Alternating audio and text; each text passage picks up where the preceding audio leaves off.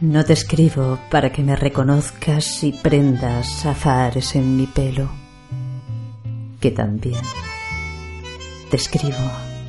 Te escribo para no dejar de pensarte cerca, muy cerca, al costado y encima, dentro, muy dentro.